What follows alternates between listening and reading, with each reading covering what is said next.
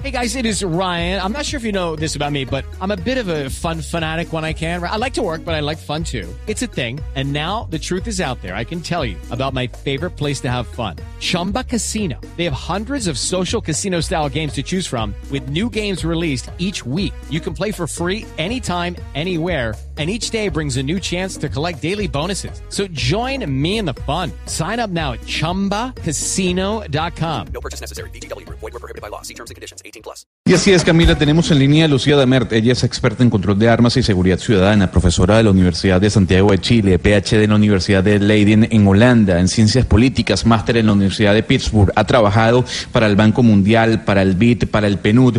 Fue investigadora asociada del proyecto Reforma Policial y Seguridad Pública de las Américas en la Universidad Universidad de Georgetown. Doña Lucía, bienvenida a Blue Radio. ¿Qué tal, Gonzalo? Buenos días. Buenos días, doña Lucía. La primera pregunta es, ¿funciona el control de armas en América Latina? ¿Es viable?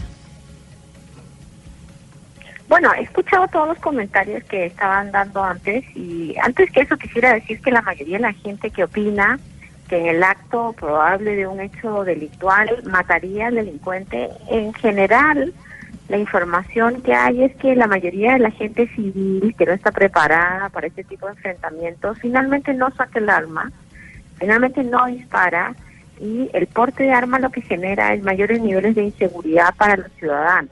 ¿ah? Sacar un arma y matar a una persona no es un no es un evento sencillo, no es un evento que no tenga consecuencias gigantes para personas que no están preparadas. Y en ese sentido, abrir la discusión del porte de armas legítimo o legal este, es un poco una trampa, ¿no? Porque uno dice, vamos a abrir la discusión del porte de armas para estar más seguros, pero en realidad es para estar más inseguros. Y en ese marco, lo que tú planteas, el control de armas en general, tenemos un problema muy serio en América Latina, muchas armas ilegales, eh, y por eso también es que se busca que eh, los mercados de armas sean cada vez más controlados y menos desregulados. Profesora Damert, estamos nosotros hablando de este tema en Colombia porque hay un congresista que propone y que lo propuso desde su campaña para llegar al Congreso y básicamente está cumpliendo con su propuesta que quería y que queremos en Colombia para él, pues legalizar nuevamente el porte de armas, pues tener permitir el porte de armas a los civiles y se generó toda una discusión y lo que ha dicho el presidente Duque es que se mantiene la prohibición del porte de armas, pero que autoriza al Ministerio de la Defensa para tener una serie de permisos especiales en favor de personas honorables que por su labor lo necesitan.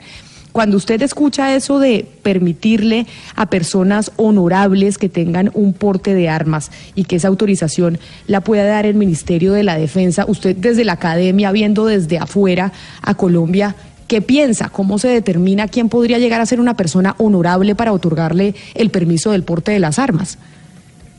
Sí, bueno, primero eh, lo que lo del senador es una cosa que ocurre en muchos de nuestros países, le, tiene un nombre y se llama populismo punitivo y él es la oferta de más castigos, más permisos, más posibilidades de portar armas eh, para que la gente sienta que son verdaderamente medidas adecuadas, a pesar que no hay ni un dato que especifique que eso va a funcionar para algo más que para aumentar la inseguridad.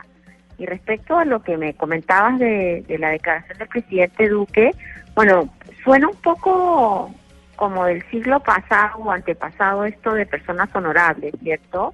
Eh, queda la duda si aquellos que, por ejemplo, siendo investigados por hechos de corrupción, van a ser o no van a ser honorables, queda la duda si personas que han participado de las fuerzas eh, armadas o de las fuerzas de orden serían las únicas que serían, digamos, preparadas para el porte de armas. En muchos países hay permisos especiales para el porte de armas y esos permisos no se entregan por las cualidades, digamos, ciudadanas, sino se entregan por el cumplimiento de una serie de requisitos que tienen que ver con eh, cursos de formación, principalmente exámenes psicológicos permanentes para evitar las locuras que uno ve permanentemente en Estados Unidos de gente que tiene permiso eh, de de armas y se enoja un día con el dueño del restaurante al lado y va y mata a todo el mundo, ¿cierto?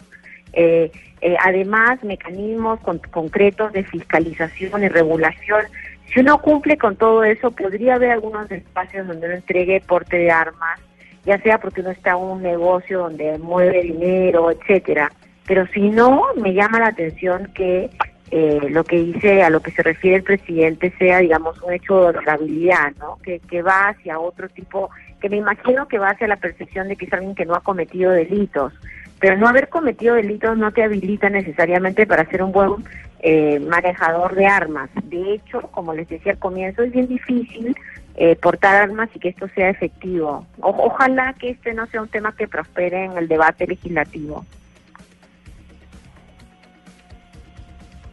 Artículo primero del decreto, es, preciso aclarar una cosa, y es que el artículo primero del decreto del que estamos hablando tiene un parágrafo que indica que el Ministerio de Defensa, durante el año de vigencia de la medida, o sea, a partir del año entrante, será el encargado de impartir a las autoridades militares los lineamientos y o directrices para la expedición de las autorizaciones especiales que requieran los titulares por razones de urgencia o seguridad y de las excepciones que corresponda. Es decir, ahí es donde está esa discrecionalidad de cuándo se entrega y cuándo no se entrega el permiso.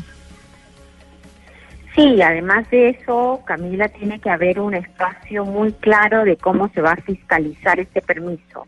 Cuando se abre el presidente a entregar permisos discrecionales a ciertas personas por sus situaciones particulares de seguridad, reconociendo los problemas que, que ha enfrentado Colombia y buscando los mecanismos de post-conflicto que está tratando de construir ahora, esto requeriría de por lo menos un sistema de vigilancia bastante permanente. No son pocos los casos donde uno ve en América Latina de gente que saca permiso de porte de arma y después, entre comillas, dice que pierde el arma, pero en realidad esa arma termina en el crimen organizado o en la criminalidad en general, ¿no? Entonces, si se va a abrir la puerta para el porte, lo que se tiene que consolidar es un mecanismo muy sólido de fiscalización de dónde están esas armas, para qué están siendo utilizadas y sobre todo un tema que parece menor pero es bien importante, cuántas municiones van a estar permitidos de comprar. Porque sí, pero Lucia, el eh, dígame. Lucía, perdón, el, el, tema, el tema de, digamos, eh, acá en, Colombia, que uno escucha muchas veces a las personas que están a favor de la, de la, del proyecto, de la iniciativa, es que ven en la calle a los delincuentes armados de manera ilegal y a los que son honorables, entre comillas, como lo llamó el, el expresidente Uribe en un trino, los ven eh, desarmados.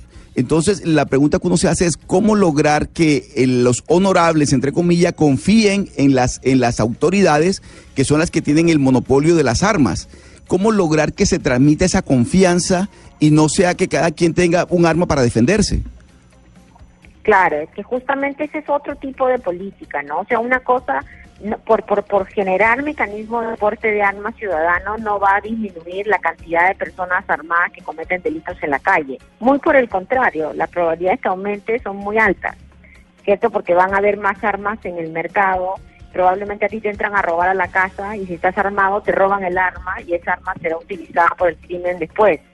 Eh, evidentemente lo que se requiere son mecanismos para poder enfrentar el fenómeno de la criminalidad armada, se requieren mecanismos de mucho mejor fiscalización, eh, de revisión de dónde están sacando esas armas los grupos criminales, eh, de políticas de inteligencia policial mucho más serias, mucho más efectivas.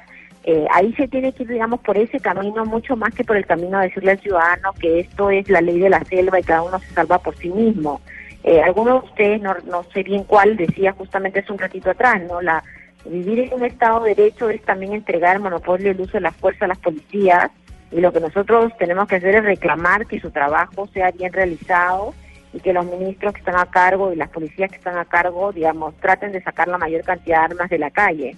Pero, pero tratar de, digamos, eh, evadir esa responsabilidad y decirle al ciudadano, no, bueno, ahora cada uno se arma y resuelve lo que puede por sí mismo, es, este, es una enorme responsabilidad, ¿no? Sobre todo porque no hay ningún país que demuestre que eso termina con el crimen.